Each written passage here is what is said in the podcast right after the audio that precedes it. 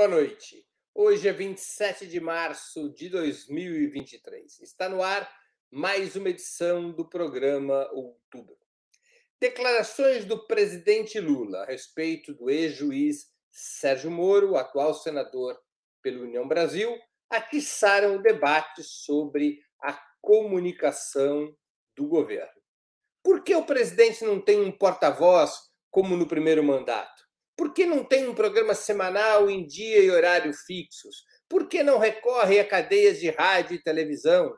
Por que a maioria de seus ministros não está na linha de frente dos debates, muitas vezes deixando Lula com toda a carga das polêmicas? Essas são algumas das perguntas que estão paradas no ar, discutidas em espaços políticos, jornalísticos e até acadêmicos. A comunicação do governo será um dos temas do programa Outubro dessa noite. Mas também debateremos os protestos na França contra a reforma da Previdência, as exigências ambientais europeias para acordo comercial com o Brasil e América do Sul, entre outros assuntos. Para analisar esses acontecimentos, hoje teremos a participação de Maria Caramês Carlotto, professora de Sociologia e Relações Internacionais na Universidade Federal do ABC. Victor Marques, também professor da Universidade Federal do ABC e diretor de desenvolvimento da revista Jacobin Brasil. E Valério Arcari, historiador e professor titular aposentado do Instituto Federal de Educação, Ciência e Tecnologia de São Paulo. Em nome de Opera Mundi, cumprimento os três convidados. Também informo que faremos o possível para repassar a esse, aos nossos convidados eventuais perguntas da audiência, com prioridade aquelas realizadas por membros de nosso canal no YouTube ou que forem acompanhadas por contribuições através do Super Chat e do Super Sticker. Vamos à primeira pergunta de nossa noitada. Mesmo depois de aprovada a reforma da Previdência, a mobilização social na França parece manter vitalidade é a maior onda de manifestações e greves nessa nação europeia desde os anos 90.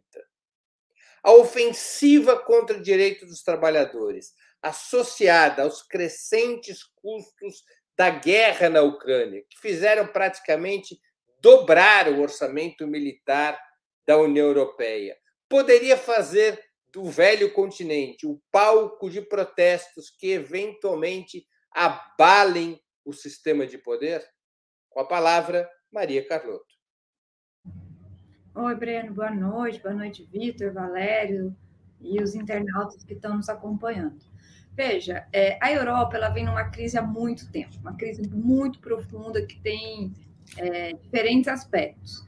É, de, de, um lado, né, você tem um, um elemento muito importante para entender essa crise, que é o fato de que a Europa vem numa desaceleração, num processo de desindustrialização, que tem a ver com, algo, com aspectos né, do acordo da União Europeia, que é, é, talvez seja uma das primeiras experiências de constitucionalização, entre aspas, do neoliberalismo, é, no Pacto Europeu para o Euro, que estabelece metas muito estritas de dívida, enfim. Então, você tem um processo estrutural econômico que pesa sobre a Europa e que projeta para países como a França e a Inglaterra uma desaceleração que faz com que até 2030 talvez eles tenham é, um PIB per capita menor do que o da Polônia, né, o que é uma coisa absolutamente surpreendente, né, se a situação continuar nesse no, no, no ritmo que está. Então você tem um problema estrutural que foi muito agravado pela crise na Ucrânia.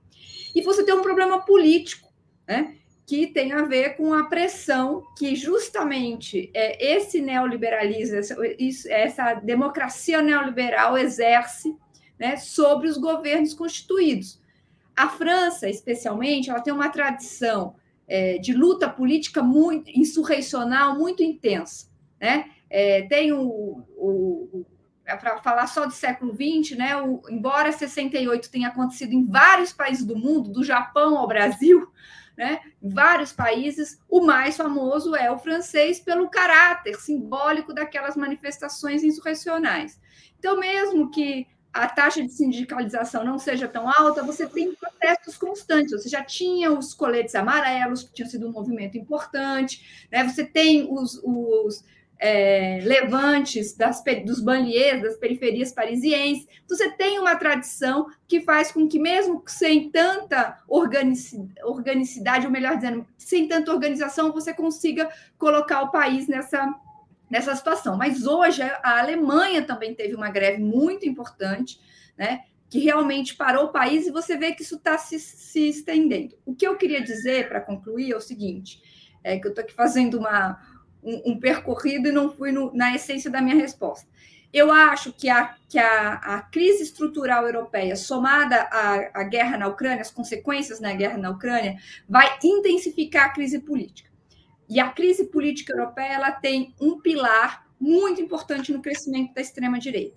Se uma, assim, a maneira como Macron lidou com essa crise, a meu ver, neste momento, né, está jogando uma parte importante da classe trabalhadora francesa nos braços da extrema direita. E o, o que coloca para o Partido Socialista francês e para a França é, insubmissa é, do Mélenchon um enorme desafio de finalmente estabelecer uma política de unidade. Com a palavra, Valério Arcari. Está sem som.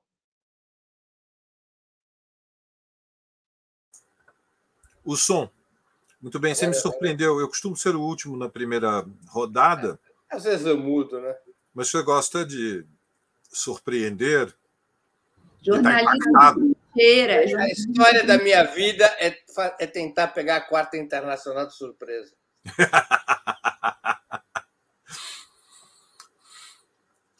Nunca conseguiu, mas continua tentando. É, o fato é que é, é, nós estamos hoje diante das maiores manifestações, eu não diria só desde os anos 90, hein? Seguramente estamos diante de uma de uma jornadas nacionais que são superiores a 1995. Na época, quando Juppé era primeiro-ministro e, e Chirac ainda era presidente da República, mas eu me interrogo se não são as maiores desde maio de 68. Estamos diante, portanto, de uma ruptura é, de grande alcance. É, duas notas breves. A primeira, é, evidentemente, a França hoje é a principal trincheira na qual se decide, se mede força é, a, a, defesa dos direitos sociais conquistados é, pela geração é, anterior, fundamentalmente a geração adulta, que no pós-guerra é, arrancou ao capitalismo conquistas sociais que passaram para a história como uma extensão de direitos. Pomposamente se falou de um estado de bem-estar social, a rigor, sempre existiu desigualdade social na Europa capitalista, mas durante os 30 anos de ouro, Breno, Vitor, Maria Carlot, de fato, é, uma geração é, conseguiu a redução da jornada, o aumento do salário mínimo, os 30 dias de férias, o 13º salário. E, portanto, o, está se medindo forças sobre estas conquistas. Aparentemente, é uma mobilização para impedir a extensão é, da idade mínima de 62 para 64 anos, mas é mais ou menos claro é, não só para os franceses, mas para o conjunto da classe trabalhadora, dos seus aliados sociais na Europa Ocidental, que se esta contra-reforma passar, a idade vai ser novamente elevada é, e, portanto, a precarização das condições de vida dos trabalhadores vão ser agravadas. Então, primeiro elemento é que a França está iluminando para o mundo uma resistência de um dos batalhões mais importantes da classe trabalhadora internacional à destruição dos direitos conquistados pela geração anterior. E nós estamos falando de mobilizações nacionais, ou seja, a última marcha em Paris superou um milhão de pessoas. Lembremos que Paris é, um, é, uma cidade que tem algo em torno de 7 milhões, quando incluímos o banlieue, a grande Paris. Uma cidade, portanto, demograficamente com peso equivalente ao do Rio, de Janeiro. Então, nós temos uma dimensão mais clara é, da força da mobilização social quando imaginamos o que significa um milhão de pessoas nas ruas no Rio de Janeiro, depois de mais de dois meses. Estas mobilizações começaram há dois meses atrás e não, não diminuíram, mesmo após a aprovação por decreto é, da contrarreforma do gabinete da Elizabeth Borne. Segunda nota muito breve, Breno. É, evidentemente, é, o governo Macron joga o seu destino neste processo, não só a continuidade do governo de Elizabeth Borne, ele é consciente que o ajuste que está fazendo com esta reforma da Previdência tem como objetivo fundamental reposicionar a França dentro do quadro da OTAN. Ou seja, a França está assumindo é, uma, um orçamento de remilitarização, como já disse Maria Carlotto, isso envolve uma redução é, da, do papel do Estado é, naquilo que podemos chamar as políticas públicas essenciais, e a Previdência é uma das políticas de redistribuição de renda mais significativa em todo o mundo, incluindo o Brasil. E, portanto, tem importância mundial o destino da mobilização na França e merece o apoio incondicional de toda a esquerda brasileira. Câmbio. Vitor Marques com a palavra. Olha, para pensar em termos do que acho que a gente já começa a ver um pouco na fala do Valério Arcari, em termos da longa duração, é, nós já temos cerca de quatro décadas de neoliberalismo na Europa. Né? Só que a última década de neoliberalismo bastante contestado, porque uma coisa que apareceu nos últimos dez anos é, são movimentações massivas de rua e o crescimento, seja da extrema-direita por um lado, seja também de formações mais radicais à esquerda. Né? Então, a gente, é, o caso francês até foi um pouco mais atrasado do que outros, por exemplo, como a gente viu na Espanha, na Grécia, no primeiro momento, mas depois teve o Nuit Debout, depois os coletes amarelos, né? e agora essa, essas grandes mobilizações multitudinárias que acabam deixando a evidência também o caráter muito autoritário desse neoliberalismo tardio, do que a gente poderia chamar do, do extremo centro macronista, né? porque ele se vende como uma figura tecnocrática, de centro, não ideológica, e, no entanto, impõe um neoliberalismo muito duro por fora de qualquer tentativa de justificar democraticamente. Né? Quer dizer, fez por decreto não passando pelo parlamento. Agora, o que a gente tem visto também é que essas convulsões de rua não conseguiram ainda formular um, um programa ou estabelecer um projeto organizado em larga escala, de longa duração, para oferecer uma alternativa ao neoliberalismo. Né? A, a alternativa, por exemplo, que se foi tentada em algum momento na Grécia, foi esmagada pela Troika. Tá? Eu acho que esse é grande, o grande desafio da esquerda europeia nesse momento. Já temos contestação de rua, já temos mobilizações de massa multitudinários, mas temos pouca imagem do que um outro futuro não neoliberal pode ser.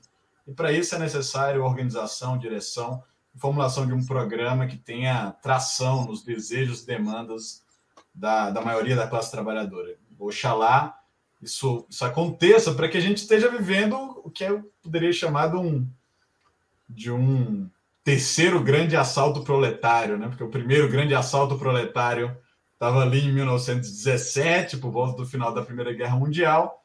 Depois, ali no final da década de 60, começo da década de 70, nós quase ganhamos.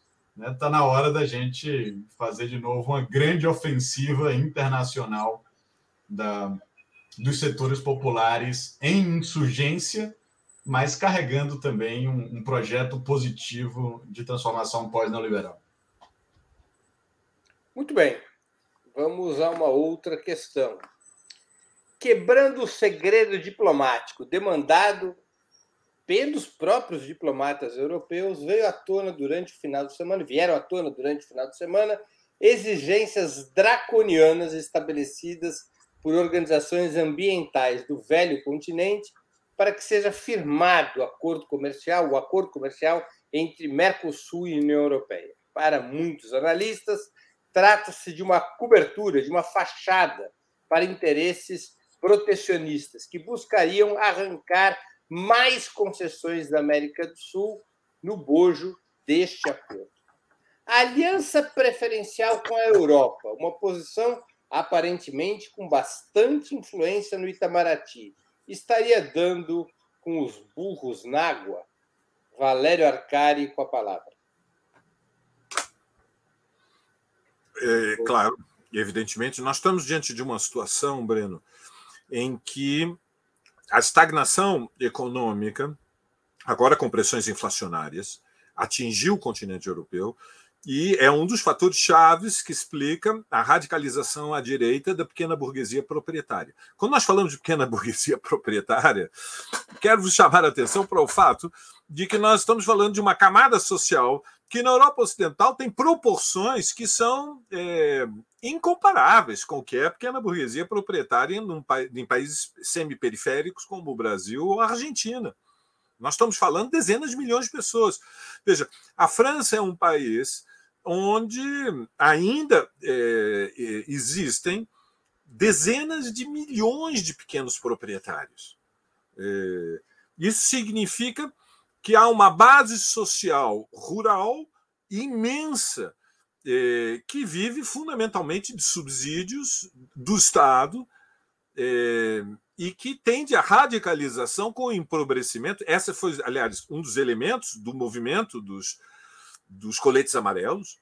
Era uma mobilização policlassista que foi disparada pela introdução de um imposto sobre o consumo de combustíveis é, e que afeta em grande medida a pequena burguesia dos interiores da França e, e, é uma das bases sociais fundamentais do, do, do, Rassemblement Nacional, da Reunião Nacional, que é o partido da extrema-direita, liderado por Marine Le Pen, e que é, disputou é, o último, há um ano atrás, as eleições com, com Macron e, por uma pequena diferença, superou a candidatura da France Insoumise, de, de Mélenchon, e e pela segunda vez, portanto, é, se afirmou como uma segunda força política nacional na França.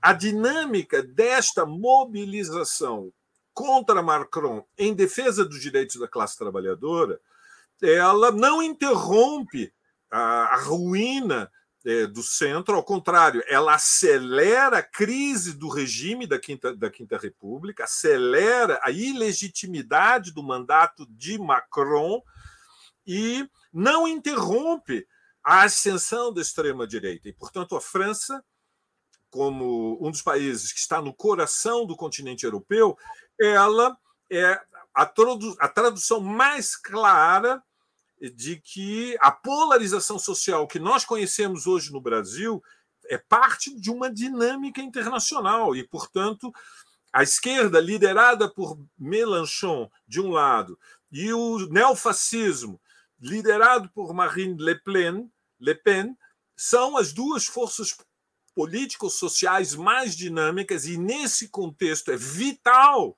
que o movimento popular, liderado por sindicatos, liderado pela esquerda, o protagonismo do Felipe Martinez, presidente da CGT, que se transformou numa das três, quatro figuras de maior eh, prestígio político-social na França, é, ela é expressão de uma força social de classe que é o principal ponto de apoio, não só para combater Macron, mas para bloquear o caminho de Marine Le Pen e do neofascismo para o poder.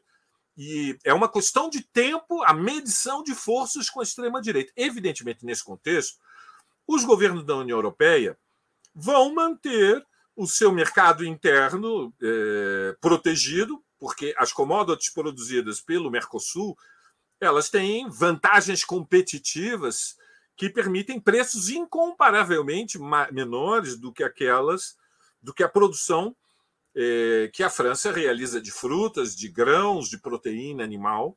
E, evidentemente, o desenlace do acordo do Mercosul com a União Europeia só é possível se houver uma capitulação do, do, dos governos do Mercosul que abrem as suas fronteiras para a importação dos produtos industrializados eh, europeus e enquanto aceita que o, os mercados europeus para as commodities, para as matérias-primas do Mercosul continua bloqueado. Eh, nesse contexto, evidentemente, uma estratégia política que eh, tem como centro a construção de uma aliança do, do Mercosul com a União Europeia está condenado ao fracasso. Não há nenhuma perspectiva de que este acordo possa eh, chegar a bom termo, se conclua, a não ser que chegue a muito mau termo, que é uma capitulação dos governos do, do Mercosul. E, e, portanto, não deveria, a chantagem não deveria ser eh, aceite. E, evidentemente, isso é colocar mais gasolina na fogueira da polarização social dentro da Europa e, e o desenlace, se quisermos, o destino das lutas políticas e sociais é, vai ser mais tenso, mais agudo, mais intenso. Câmbio. Vitor Marques com a palavra. Olha, essa pergunta específica eu tenho, na verdade, pouquíssima propriedade e autoridade para, para respondê-la. Talvez que eu possa tentar fazer é, de novo, tentar dar um zoom mais amplo para entender o contexto histórico no qual essa, essa discussão ocorre. Se a gente leva em consideração isso que eu estava chamando da longa duração, dos períodos de ciclo de acumulação capitalista e talvez a possibilidade de que o próprio período neoliberal esteja enfrentando é, um momento de desmoralização, isso nos faz pensar que talvez seja algo semelhante acontecendo agora do que naquele, naquele período histórico que o, o Michel Polanyi né, analisava na Grande Transformação. Tá? E, portanto, você tem tentativas das sociedades se defenderem dos processos de globalização neoliberal e, e da tentativa de construir uma utopia pós é, uma, utopia de livre mercado, algo do tipo. O que, por que eu estou falando isso? Ao que parece, os sentimentos nacionalistas e, e protecionistas estão aflorando em várias partes do mundo. Né? E, em alguns lugares é, contra o setor da maior, contra os interesses da maior parte da burguesia, em outros lugares com interesses de alguns tipos né, de, de, de, de, da classe proprietária dominante, no caso da Europa, um claro interesse naquilo que o Valério estava chamando, um claro interesse do que o Valério estava chamando dos setores da pequena burguesia, né, dos pequenos proprietários, cujos interesses estão arraigados, sobretudo, na, no campo agrícola, né, e, e na França isso é muito forte. Então, se vai haver tendências é, protecionistas cada vez maiores, muito provavelmente elas vão aparecer sob a justificativa de um fato, né, de um evento absolutamente real, que é a crise ecológica e a crise climática. Isso daí não. Eu estou querendo chamar a atenção que isso não nos deveria nos fazer relativizar a ameaça ambiental ou a ameaça climática, mas ver que é, é, isso vai ser um elemento no campo de batalha ideológico mobilizado por alguns setores que têm interesse em aumentar o protecionismo. Tá? E isso pode acontecer na relação do Brasil com a, com a Europa. Eu já havia dito na, na nossa, nossa discussão passada que a, a, a minha avaliação é que o Brasil teria mais a ganhar com a aproximação com a China em termos tanto de colaboração, cooperação econômica, como, sobretudo, de cooperação tecnológica, tentativa de transferência de tecnologia. Eu acho que o nosso interesse estratégico vai mais nessa direção. E, no entanto, me parece que algo que o Brasil deveria tentar fazer, eu acho que essa é a única maneira de salvar, de alguma forma, esse tipo de acordo, se para o governo Lula, por exemplo, ainda é importante estabelecer uma relação prioritária com a Europa, deveria sendo desenvolvendo mecanismos de financiamento da nossa transição ecológica. Ou seja, se eles estão colocando impasses ambientais, eles têm que oferecer os recursos que vão nos permitir proteger as nossas florestas, que de fato são de interesse de toda a humanidade. Muito bem. Com a palavra, Maria Carlotto. Bom, eu vou conter a tentação de comentar aspectos da resposta do Valério e do Vitor, que eu acho que são muito importantes para a gente discutir a conjuntura geral, e vou voltar para a pergunta, que é uma das obsessões do Breno. Todo, todo programa ele dá um jeito de nos perguntar se o governo Lula tem uma aliança prioritária com a Europa e se isso, enfim, qual é o destino disso. Então, eu queria voltar para dizer o seguinte: é, se o governo Lula, via Itamaraty, né, via a força que o Itamaraty ganhou é, na, na política externa do governo Lula, assumindo isso e assumindo que o Itamaraty tem é, o, é, intenção de estabelecer uma aliança prioritária com a União Europeia, é muito importante que a gente tenha em mente que a aliança prioritária da União Europeia não será conosco. E não será conosco porque, pela, pela dependência militar que a Europa tem em relação à OTAN, né?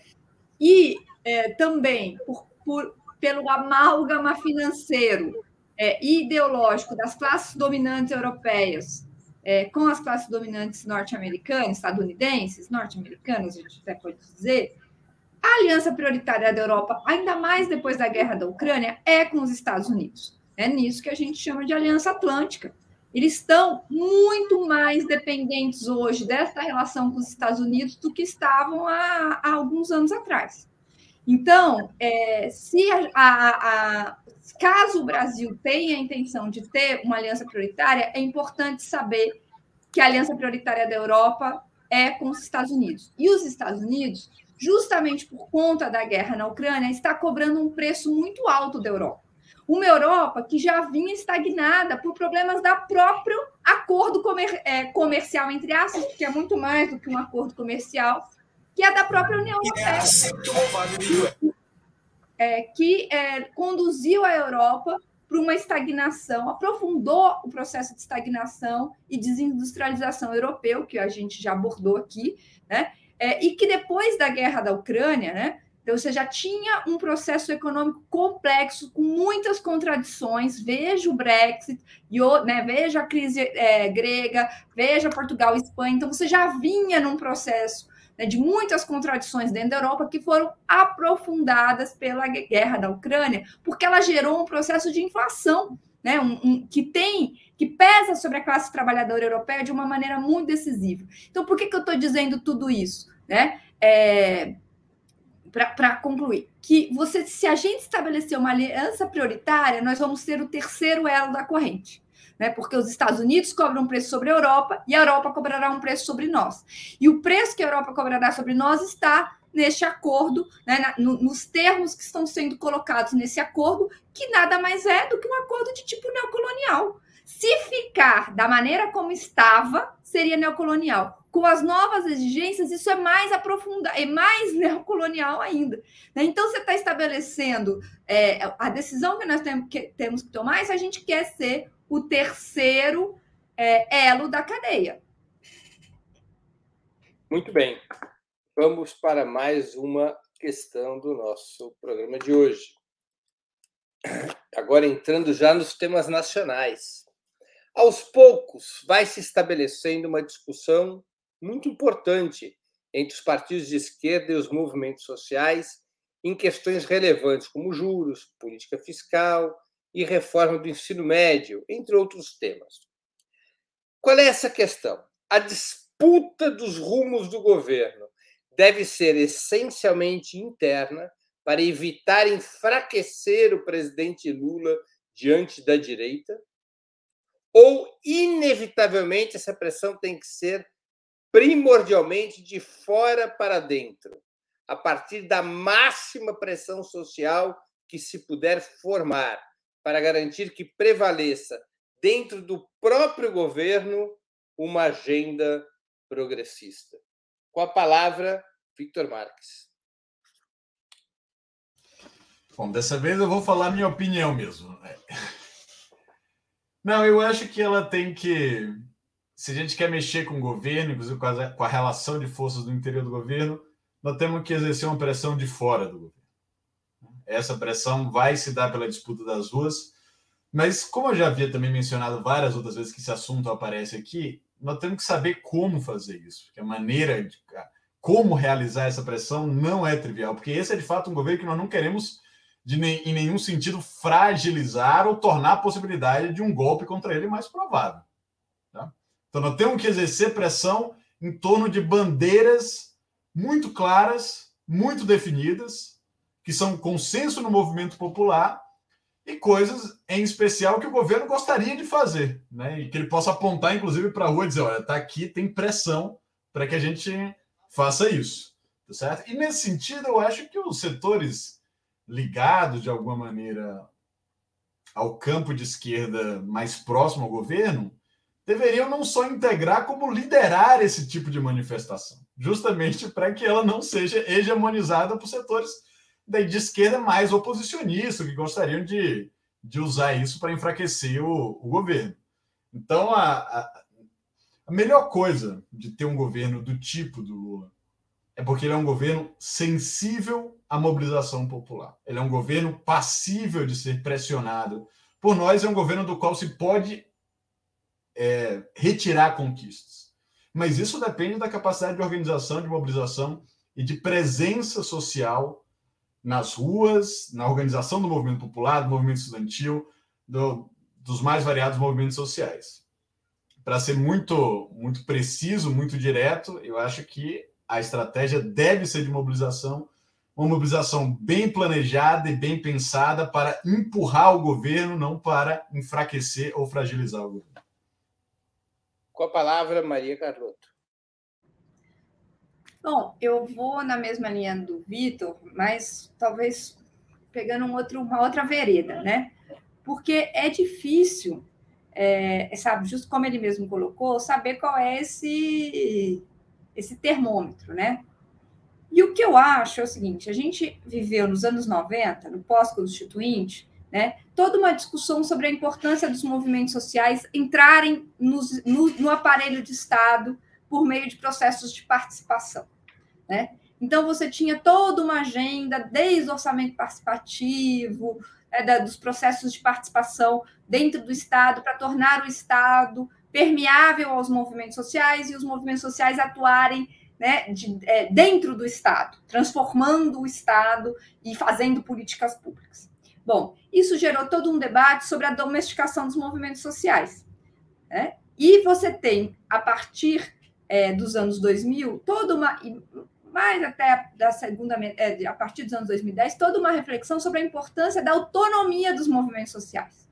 Todo o debate de junho de 2013 está permeado dessa questão. Né? Mas veja, seja numa chave né, da, do participacionismo, vamos chamar assim, seja na chave da autonomia, você tem um limite muito claro entre Estado e movimentos sociais. Na, seja numa, num, num paradigma, seja em outro. Veja, pós-governo Bolsonaro, essa divisão faz sentido?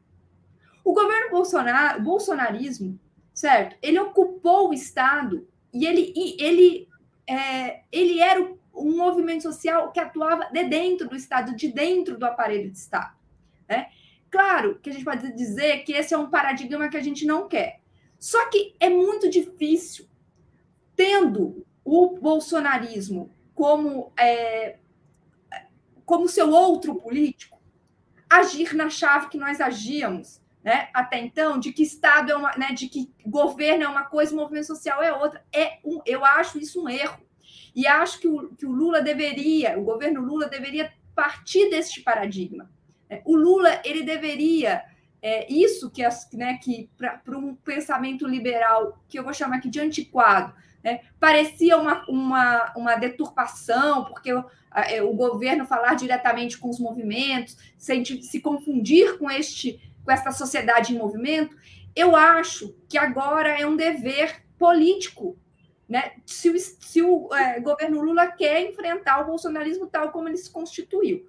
Né? Então, eu estou dizendo tudo isso porque, é, indo na linha né, do Vitor, eu acho que o governo, o, o, Lula, ele tem, não só o Lula, né, o governo Lula, ele tem que é, cumprir um papel muito diferente do que cumpriu nos, nos governos anteriores, nesse sentido de né, é, incentivar a mobilização, de pôr uma agenda, de ter um discurso, estabelecer uma narrativa né, e ser parte desse movimento que ele quer, né, que quer constituir, que quer pressionar o governo, né, é, saindo dessa dicotomia Estado e sociedade civil, vamos chamar assim.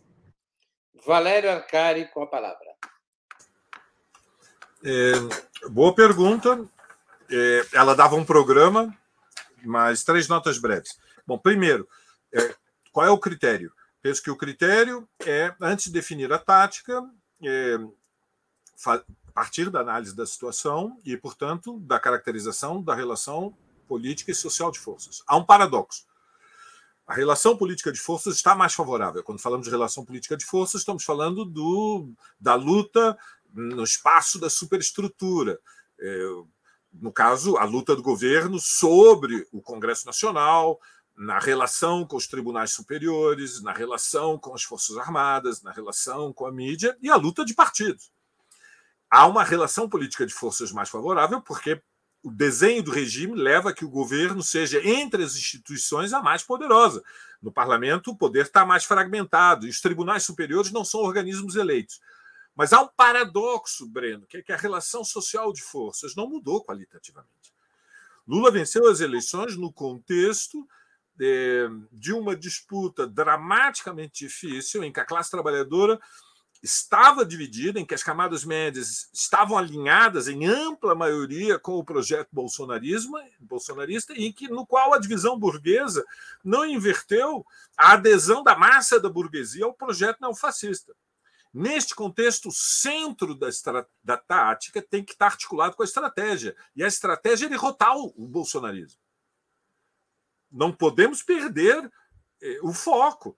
O, o, bolsonarismo passou por uma derrota eleitoral. O Bolsonaro está voltando ao país agora na data do golpe de Estado e nós não sabemos se vai voltar a frio ou a quente, se vai haver manifestações nos aeroportos. Nós podemos ter que nos preparar para responder a mobilizações bolsonaristas do fim desta semana, indo às ruas para levantar a bandeira da ditadura nunca mais. Então, esta é a primeira nota. Segunda nota o governo Lula tem que decidir se vai tentar governar a frio, como foram é, os quatro mandatos, os dois primeiros do Lula, os, os seguintes de Dilma, ou se vai governar a quente. Creio que uma das lições fundamentais é, do desenlace trágico que foi o golpe institucional contra Dilma, que foi um, um erro dramático, eu diria imperdoável, tentar governar a frio e terceirizar para sindicatos, movimentos sociais, frentes, é, o combate contra o inimigo de classe. Portanto, é, o governo tem que tomar a iniciativa política. Isso passa por ações governamentais, tem impacto na consciência de dezenas de milhões, como foi a ação emergencial humanitária em Roraima, em defesa é, do povo Yanomami, como é a ação dos auditores do Ministério do Trabalho contra as empresas que contratam é, e impõem é, condições análoga, análogas à escravidão, mas iniciativa política. Se o, se o governo chegou à conclusão que Campos Neto, no Banco Central, impede o desenvolvimento de, da sua política eh, econômica e social, tem que tomar a iniciativa de pedir a demissão e iniciar uma mobilização social para cercar o Senado e interromper o mandato de Campos Neto, que não foi eleito por ninguém, que é um economista do mercado, portanto, é um usurpador do poder ao serviço do capital financeiro e impede o governo eleito de governar. Isso é governar a quem? Isso não pode ser defendido se não tiver associado à defesa do pleno emprego, de obras públicas, de redução da jornada, do aumento do salário mínimo, do aumento do, da participação do investimento do Estado eh, para a educação. Terceira e última nota. Acho que a semana passada ocorreram dois, eh, eh digamos, pequenos episódios que mostram que há eh, um espaço para lutar o MTST tomou a iniciativa de fazer um acampamento na frente da prefeitura do Nunes aqui em São Paulo. Os metroviários, diante da, é, ruptura de acordos do governo Tarcísio, que é um governo de extrema-direita, com fortes relações com os neofascistas, e enfrentaram o governo, foram à greve e arrancaram uma vitória parcial, economicamente minimalista, muito pequena, dois mil reais de abono uma só vez para cada metroviário, mas de um significado político extraordinário, porque ganharam a causa da catraca livre nos tribunais do trabalho e foi o governo Tarcísio que impediu a abertura das estações e bloqueou o acesso a 5 milhões de paulistanos ao metrô. Então, há iniciativa para a luta de classes e creio que os sindicatos metroviários do MTST eh, merecem, eh, digamos, eh, devemos ter orgulho da iniciativa que eles eh, tomaram e da sua coragem. Breno. Muito bem. Vamos a mais uma questão uma questão bastante geral, mas é a questão que dá título ao nosso programa. Como vocês analisam a comunicação do governo até o momento? Um dos setores mais criticados nas rodas de esquerda e dos movimentos sociais. Maria Carlotto com a palavra. Então, Breno, eu brinco, quando chegou o, carta, o card, né? Do, o, a comunicação no governo Lula vai bem, vai mal, e eu, brinquei comigo mesma, né? Eu falei, para a questão não é se vai bem ou se vai mal, a questão é vai para onde, né? Qual é a estratégia? Né? Ou seja, para a gente poder avaliar, a gente tinha que saber, a gente tinha que ter mais clareza de qual é a estratégia de comunicação. É, você já adiantou na abertura do programa e eu ia comentar. Não me consta que o Lula tenha até agora falado diretamente para o seu público, para o seu pro público eleitor, para os seus eleitores. Né? É, ele não fez uma cadeia, uma é, rede cadeia nacional até agora. Mesmo no 8 de janeiro, que eu imaginava que ele ia fazer um pronunciamento depois, ele simplesmente chamou os jornalistas lá em, em Araraquara, fez um pronunciamento ali e foi tudo então, não se colocou, não teve cadeia nacional depois. É, não tem um programa, um momento em que ele fale diretamente, ele para né, a, a, sua base. Né? Não tem. É... Então, assim, eu não tenho clareza, né? Me parece que essa é uma intenção. Né? Então, é, é a, intenção, vou, vou, aqui usar a metáfora do Valério, que foi muito boa, é governar frio, né? E que eu é, disse no, no paradigma, né? Estado é Estado, sociedade civil é sociedade civil. Essa separação, de, esse, esse hiperinstitucionalismo. Né? É, me parece que essa é a intenção. E me parece também que isso é claramente insuficiente para os novos padrões de mobilização política da extrema-direita brasileira. Eles impuseram um padrão de mobilização, né, de, de comunicação, de, de. Então, eu acho que tudo bem, não, não precisa ser exatamente a mesma coisa, mas qual é a estratégia? Né? Então, o governo só vai falar como governo, então cadê o porta-voz? Como o próprio Breno levantou. Então, o que me parece é que não tem, até o momento, uma estratégia de comunicação. Isso, em parte, eu acho que tem a ver né, com uma sobreposição complexa entre a SECOM e o Ministério de Comunicações, em parte tem a ver com isso, mas é, isso não explica nem de longe o problema. É, eu acho que é, o que falta, a meu ver, e que seria muito importante nos 100 dias né, de, do governo, é, né, por ocasião dos 100 dias de governo e da eventual volta do governo Bolsonaro, porque, veja, seria é, só para. Não sei se as pessoas têm dimensão do que estava se propondo, que o, do que o bolsonarismo estava propondo, que era o Bolsonaro voltar a quente na data do golpe sem o Lula em território nacional, gente é, era grave assim.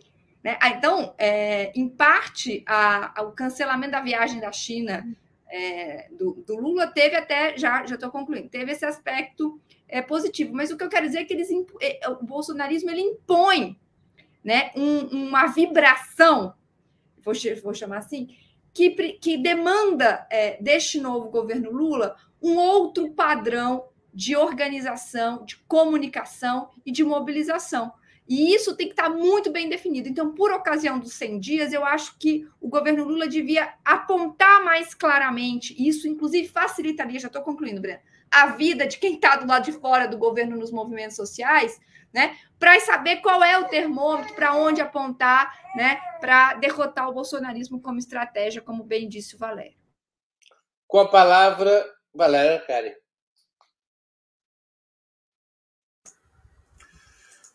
Eu creio que vai muito mal. E não creio que haja muitos sentidos que é ter controvérsias sobre um, a análise do que tem sido até agora a estratégia de comunicação, é, por duas razões fundamentais. Bom, a primeira é que é, não está claro e hierarquizado qual é o papel do Lula. Veja, o Lula é um dirigente político que tem um estatuto diferente dos outros. Ele é a principal liderança político-popular do país, ou seja, quando Lula fala, o Brasil para para ouvir. Tem um impacto extraordinário. E então, deste ponto de vista, é, até hoje me parece inexplicável que, na sequência da semi-insurreição, do Levante, da tentativa golpista do 8 de janeiro, o, Lula não tenha feito um pronunciamento à nação sobre a ameaça que estava colocada. Vamos dizer com todas as letras, que estava ameaçado era perigo de guerra civil. É isso que nós estamos falando. Ruptura política e social. Isto é de máxima dramaticidade. Eu não sei quem são os bombeiros que resolveram é, que o combate ao bolsonarismo, no momento de máxima fragilização da extrema-direita, tinha que ser terceirizado pelos tribunais superiores. E que nós temos que confiar que as investigações que vão ser feitas vão encontrar um bom destino, que não pode ser outro senão a condenação dos líderes neofascistas que estiveram ou diretamente articulados com o Levante ou que são é, os mentores ideológicos e intelectuais estimularam o levante do dia 8 de janeiro. Se não é uma de uma superficialidade que é o, digamos, é, o abismo, a vertigem da irresponsabilidade total. Bom, isso não fosse bastante, nós tivemos, na sequência, um, um, um segundo embate. O Banco Central desafiou o governo. E, portanto, a aberração, a anomalia que é a autonomia do Banco Central, ou seja, a não coincidência dos mandatos entre a presidência da República e o Banco Central, tem como objetivo é, impedir o governo eleito de governar. Tem como objetivo preservar como blindada uma política econômica que é uma escolha que foi derrotada nas urnas. O Brasil não votou a favor da continuidade da política econômica do Paulo Guedes. E, no entanto, a preservação do Roberto Campos Neto na presidência do Banco Central é basicamente dizer que o Bolsonaro perdeu as eleições, mas o Paulo Guedes continua à frente da política monetária. É uma usurpação antidemocrática. E, e a luta política, para concluir, Breno, ela passa, evidentemente, pela defesa que o governo tem que fazer do programa pelo qual foi eleito. Veja, podemos ter críticas aqui e ali, e, e eu as tenho, a diferentes eh, posicionamentos que o governo teve até o momento. Eu tenho, por exemplo, me parece inaceitável a posição do Camilo Santana em relação à reforma do ensino médio, para citar uma, que provocou uma, uma plenária nacional da CNTE, que são os sindicatos de professores de todo o país, que estão convocando uma greve nacional para o dia 27 de abril, pela revogação da reforma do ensino médio. E há tensões do movimento sindical pela revogação da reforma trabalhista. Portanto, tem críticas ao governo. Mas o direito do governo Lula de governar a defesa desse direito tem que ser incondicional por parte toda a esquerda. Quando há o bolsonarismo tem uma, uma representação institucional é, com o peso que tem, porque são bolsonaristas os três governadores do Triângulo Estratégico do Sudeste. Portanto, Breno, medidas de emergência para reposicionar o governo com o uso da televisão e com o combate nas redes sociais porque o combate hoje nas redes sociais é metade da luta política social no país. Metade é presencial, outra metade é virtual. Câmbio. Vitor Marques com a palavra. O tema é complexo, então vou dar um passo atrás novamente. É, o sentimento de que falta estratégia de comunicação, a despeito do, dos melhores esforços dos nossos companheiros da SECOM, tem a ver com algo anterior, que é uma falta de clareza estratégica geral sobre a natureza desse governo e as suas principais tarefas. Esse não é um problema trivial. E não é um problema trivial pela seguinte razão: um dos motivos pelo qual o Lula foi eleito, isso se expressa inclusive na nossa coalizão, em termos de setores sociais ou em termos de composição política, ou em termos de voto, é um desejo de retorno à normalidade.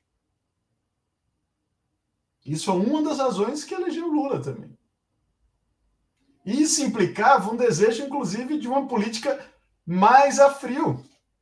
Uma política que não parecesse campanha ininterrupta. Uma política mais distensionada. Tá? Ou seja, inclui aí, uma, inclusive, uma certa nostalgia de um momento em que havia uma convergência ao centro na política, tá? como, por exemplo, a passagem do governo FHC para o governo Lula, tá? onde as coisas poderiam ser muito mais negociadas, dialogadas. Por outro lado, nós do campo progressista ficamos com saudade, queremos o Lula do seu melhor momento, digamos assim, né? que é o final do segundo mandato. Mas para o Lula chegar ali, ele teve que ter passado primeiro pela crise política do mensalão, depois pela crise financeira internacional, que é o que empurrou o governo em uma determinada direção. Não sei, não há clareza no governo, não há clareza no PT, se nós queremos uma posição de embate maior, de enfrentamento maior, de chamado à mobilização de uma política quente, ou se nós queremos diminuir as tensões. E as duas demandas estão presentes na sociedade. O que eu acho que torna esse dilema um pouco mais trágico é que as condições sociais para uma política a frio não estão mais postas. E não é nem por nossa escolha da esquerda, e não trata-se nem sequer de uma questão brasileira porque é a realidade das, das macro tendências internacional, internacionais do capitalismo e das crises políticas de legitimidade que a crise do neoliberalismo nos colocou. Então, eu acho que nós estamos obrigados a uma política a quente, e se isso é o que está posto, nós precisamos de uma estratégia comunicacional de enfrentamento e de mobilização. Mas em que medida isso é compatível com o arco de aliança que nós criamos para governar e com as próprias expectativas de uma parte da nossa base eleitoral? Muito bem, vamos à última pergunta da noite, ainda um tema de comunicação. Eu vou passar a vocês a mesma pergunta que eu fiz no programa da sexta-feira, no outubro da sexta-feira, porque é o tema que está sendo comentado a respeito da comunicação. O fato mais comentado da semana passada e que se estende para essa semana foi a declaração do presidente Lula reconhecendo seu desejo de vingança contra Sérgio Moro quando estava preso em Curitiba. No dia seguinte, a PF desvendou um plano atribuído ao PCC para matar o ex-juiz e outras autoridades que teriam atuado contra a organização criminosa. O presidente Lula, depois, em coletivo no Rio de Janeiro, comentou que estava convencido que essa inclusão de Moro como possível alvo do crime não passaria de armação do próprio juiz para se valorizar politicamente, embora o próprio presidente tenha dito que isso era uma opinião, não que estivesse já baseado em fatos comprovados. Qual a avaliação de vocês sobre essas duas declarações do presidente. Bola fora ou bola dentro? Com a palavra, Valério Arcari. Lula errou. Não tem nenhuma dúvida disso. Lula errou. Ele é presidente da República, ele não pode é, apresentar uma teoria da conspiração. eh, e a hipótese de uma armação de Moro associada a uma investigação da Polícia Federal não tem sustentação. Ademais, o próprio governo, através do Dino, tinha reconhecido a legitimidade da investigação. E veja, isso eh, dizer que Lula errou não faz ninguém ser menos de esquerda. Lula não é infalível, ninguém é infalível.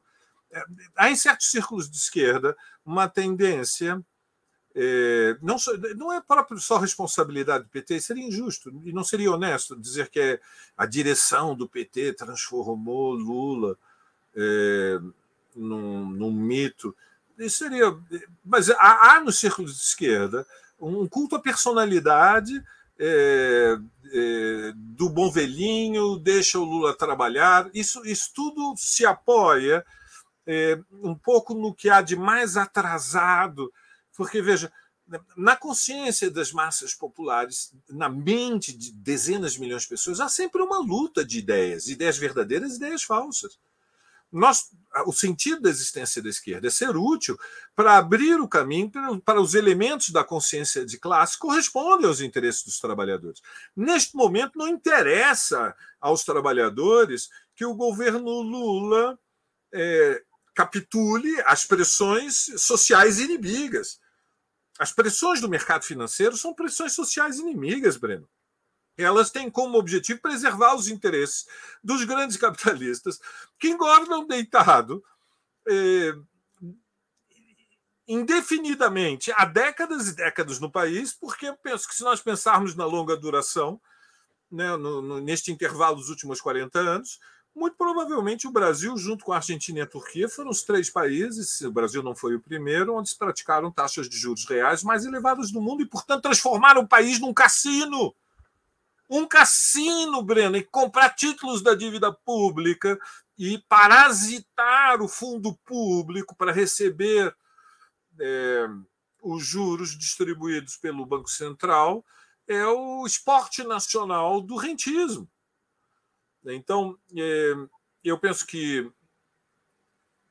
na disputa pela consciência, nós temos que defender é, que os movimentos populares e que o próprio governo é, estejam comprometidos com a luta política e social, e, nesse sentido, a ideia de que o Lula vai resolver por nós os problemas do Brasil e que, portanto, é, podemos diminuir a, a, o estresse e a ansiedade. Né? O Vitor dizia: o, há uma parte do Brasil que quer tranquilidade, que quer pacificação, que quer. É, antecipar um Natal feliz. Bom, mas isto é uma ilusão completa. Há uma corrente neofascista de massas no país e o líder deles está voltando essa semana. E o objetivo da classe dominante é impedir o governo de governar e usurpar a vitória popular de outubro passado. Vai haver conflito. Política é conflito, Vitor. Política é luta de classe, política é antagonismo de interesses. E, portanto, os líderes eles têm que. É, ter a responsabilidade de dizer para as massas populares que elas têm que lutar por si próprias e vão encontrar nos sindicatos, nos movimentos sociais, oxalá, oxalá, vão encontrar um instrumento, um ponto de apoio para mudar a relação de forças, mas nós não temos como evitar o conflito. Isso significa, quero ser claro e terminar, ter claro que a nossa estratégia, Breno, passa pela reunificação da classe trabalhadora. Metade da classe trabalhadora votou no Bolsonaro, pessoal. Metade da classe trabalhadora. Em alguns segmentos, entre dois e cinco salários mínimos, e entre cinco e sete salários mínimos, uma maioria dos assalariados, que nós podemos chamar como trabalhadores de renda média diante da tragédia que é a pobreza e a desigualdade social no Brasil, mas que são um núcleo duro da classe trabalhadora votou no Bolsonaro. Reunificar a classe trabalhadora é chave. Unir a classe trabalhadora que tem direitos, carteira assinada, com a massa da pobreza das camadas populares em torno a uma plataforma de interesses comuns é o que permite sair da defensiva, mudar a relação de forças e abrir o caminho para ter conquistas, porque as pessoas querem mudar a vida aqui agora, Breno. O que as pessoas querem é saber se vamos ter pleno emprego, se vai aumentar, eh, se os salários vão aumentar, se vai ter mais verbas para a educação e para, o, e para o SUS. As pessoas querem mudar a vida, mas para isso é preciso abrir o caminho, é preciso luta de classe. E uma nota, evidentemente, eu estou, creio que estamos todos um pouco preocupados, porque broncopneumonia é uma doença grave. Eu já tive quatro na vida e sei a gravidade de uma broncopneumonia. E nós temos uma situação que envolve uma incógnita, é, que é, é, o fato de que o Alckmin é o vice. E eu não esqueci a maldição do Tancredo. E, portanto, oxalá o Lula se recupere rapidamente do quadro de infecção que ele está sofrendo e tenha melhoras rápidas. Breno. Com a palavra, Victor Marques. Bom, essa eu vou responder a, a questão mais precisamente, e na verdade eu vou separar os dois casos que você mencionou, Breno. Primeiro, quando o Lula fala que gostaria de, na prisão, pensava em, em foder com o Moro, e no segundo a, o comentário sobre, sobre a armação.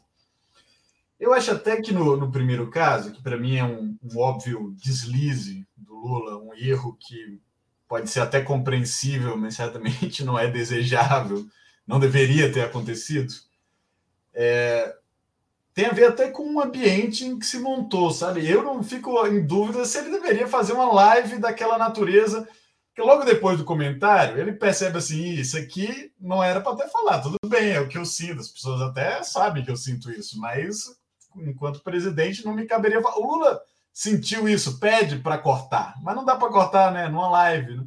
Então talvez ele não devesse ter feito uma live dessa natureza, onde ele estava ali tão à vontade, conversando com jornalistas mais, mais amigos. Né?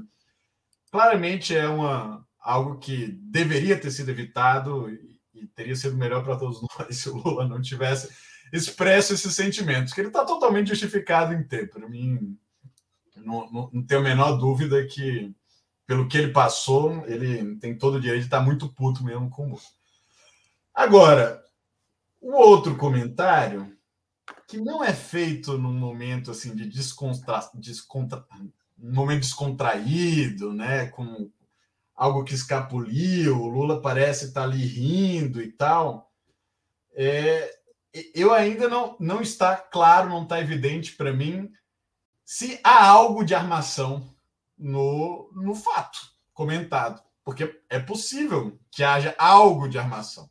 Não estou querendo dizer que não tem lá a, a, operação, que não tem a investigação, de que não tinha, de repente, alguém querendo efetivamente matar o Moro, né? Mas a própria presença da Gabriela Hard nessa coisa toda já nos levanta algumas suspeitas assim, também muito justificadas. Será que a armação não diz respeito ao timing da liberação dessa informação, até querendo um pouco né, tumultuar as águas agora para o próprio depoimento do Tacla Duran, que foi hoje, mas já estava previsto para ser hoje, no qual o Tacla Duran indiciou, né? Então, o que que, o que que é ali, se há algum nível de armação em algum em alguma ordem, em algum aspecto, para mim é algo que precisa estar claro ainda, não estou totalmente esclarecido. Agora, o Lula falou que ele não, não ia afirmar com certeza, porque tem que ter cautela. Bom, talvez seria melhor não ter mencionado, né? Se é para ter cautela, assim, falou que não ia não ia dizer com certeza, bom, era melhor não ter dito. Agora, independente de tudo isso, e aí eu termino rapidamente respondendo também o, o, o Valério, eu sou da opinião de que política é conflito, e na verdade sou da opinião de que os conflitos sociais no Brasil estão agudizados e a situação política está polarizada pela presença de um movimento de massas hiperreacionário com uma liderança neofascista. E nós temos que estar preparados para isso. Isso nos exige uma estratégia de confronto e uma comunicação de enfrentamento, como, como eu havia dito antes. Agora, nós vamos ter que avaliar como exatamente nós operacionalizamos isso. Né? Porque a, a, a, proposta seria o, o Lula mimetizar uma, a, a atuação do Bolsonaro como estando em campanha permanente ou usando de maneira frequente a, a rádio de a, a, cadeia de rádio e televisão. Claro que no dia do, da, da insurreição neofascista, eu concordo com a Maria ali, era um bom momento para se dirigir à nação. Né? Mas eu acho também que não, nesse momento não caberia, digamos assim, uma trivialização desse, desse dispositivo, desse, desse mecanismo. Acho talvez que a própria o ecossistema comunicacional da esquerda precisa estar mais preparada para o tempo de guerra, né? Esse é um enfrentamento que nós temos que fazer de maneira mais coordenada e de maneira mais estratégica, tá? Talvez coordenado com, com os nossos companheiros que estão no governo também. Mas cabe a nós, sobretudo, fazer o enfrentamento. Não imagino que o Lula vá fazer um alô presidente ou algo do tipo. Não tem sido a vocação dele nos oito anos. Não parece que é o que ele quer fazer agora. Eu acho que quem vai ter que ir para a rua, convocar a, a, a, a, população, os setores organizados da classe trabalhadora, é a esquerda no seu conjunto, e não esperar a própria iniciativa do presidente para isso. Maria Carlotto, com a palavra. Vamos lá. É, primeiro, eu concordo totalmente com o Valério que a gente não pode cair nem por um segundo né, na miragem do Lula sabe o que faz. Sabe aquela coisa? Se o Lula pode fazer a coisa mais estapafúrdia, tem gente que vai dizer, não, mas o Lula sabe o que faz. Eu não acho, isso é uma miragem, eu não acho que a gente precisa cair, a gente não pode cair nisso. Em nenhum tipo de culto à personalidade, a gente não tem, é, não, não é tempo para isso, é tempo de luta de classe. Luta de classe é organização. Sorte que, tem, tem, que a gente tem uma figura como Lula, mas não dá para depender dela. Dito isso, eu fui em defesa do Lula, no mesmo sentido do Vitor, é, eu acho, eu é, discordar de uma, de uma interpretação que o Breno fez na pergunta, ao dizer que o Lula disse que a inclusão do Moro na investigação tinha sido armação. Eu acho que ele não, ele não diz isso. Ele diz genericamente, isso é uma armação do Moro. Isso me parece mais uma armação do Moro. Ele não diz o que é isso, que parece uma. Eu acho, indo na mesma direção do Vitor, que ele estava se referindo à temporalidade, né? Ao fato da juíza, que nem estava exatamente disponível, né, ter voltado para soltar, né, autorizar a, a operação no dia seguinte da, da declaração dele. Eu acho que ele estava se referindo a isso. Tá? Foi impreciso, mas ele em nenhum momento diz que a inclusão do Moro era uma armação e de que, portanto, a operação da Polícia Federal estava toda colocada em xeque. Ele não diz isso. Tá? Bom, isso posto, eu concordo com o Valério. Eu acho que ele errou tanto na primeira declaração quanto na segunda. E acho que isso tem a ver com o fato de, com o que eu disse na minha resposta anterior. Qual é a estratégia? A estratégia vai ser falar diretamente com o seu público, que é o que ele fez na primeira declaração, né? naquele contexto, naquele ambiente de, de amigos lá em casa. Então, ele vai falar diretamente com o seu, seu eleitorado, né? com a sua base, eu prefiro essa expressão, com a sua base social, por meio das entrevistas a esses blogs amigos. Essa, é, essa vai ser a forma de comunicação do governo? Ou ele vai assumir isso mais diretamente? E para deixar claro, né, quando eu vi alguns comentários que passaram aqui no chat, em nenhum momento eu disse que o Lula deveria mimetizar o que o Bolsonaro fez. Tá? Eu só acho que o Bolsonaro impôs um outro padrão, né, ele impõe uma outra vibração e que o governo Lula precisa se adaptar. Qual vai ser a resposta? Tem que ser uma resposta do, que, o, que o governo vai pensar. Não, não pode ser, me parece, imitar o Bolsonaro, mas também não pode ser refazer a comunicação a frio ou hiperinstitucional dos governos anteriores. E aí eu queria concluir, é, porque eu acho que esse tema, já concluindo, né, ele nos joga de volta para a questão que abriu o programa, que é sobre a França, sobre a crise que a França está vivendo e o derretimento numa velocidade impressionante deste centro que tem que, no, que aqui no Brasil é justamente essa posição da hiperinstitucionalidade, né? Essa ilusão, e não tem outra palavra, de que nós vamos poder voltar né, a, a ter política no curto prazo como se tinha há, há 10 anos atrás. Nós não vamos, gente. Isso não é uma questão de intenção. Isso é algo, como o Vitor falou, que se impõe. E nós temos que estar preparados para isso, porque se nós não, se a gente fizer política com base nas nossas, nos nossos desejos, certo? Nós vamos para a derrota. E uma derrota, nesse caso, me lembra uma obra de arte que eu vi na Bienal do ano passado, dizendo isso aqui é o abismo. Nós vamos para o abismo. Muito bem. Chegamos ao final de mais uma edição do programa Outubro.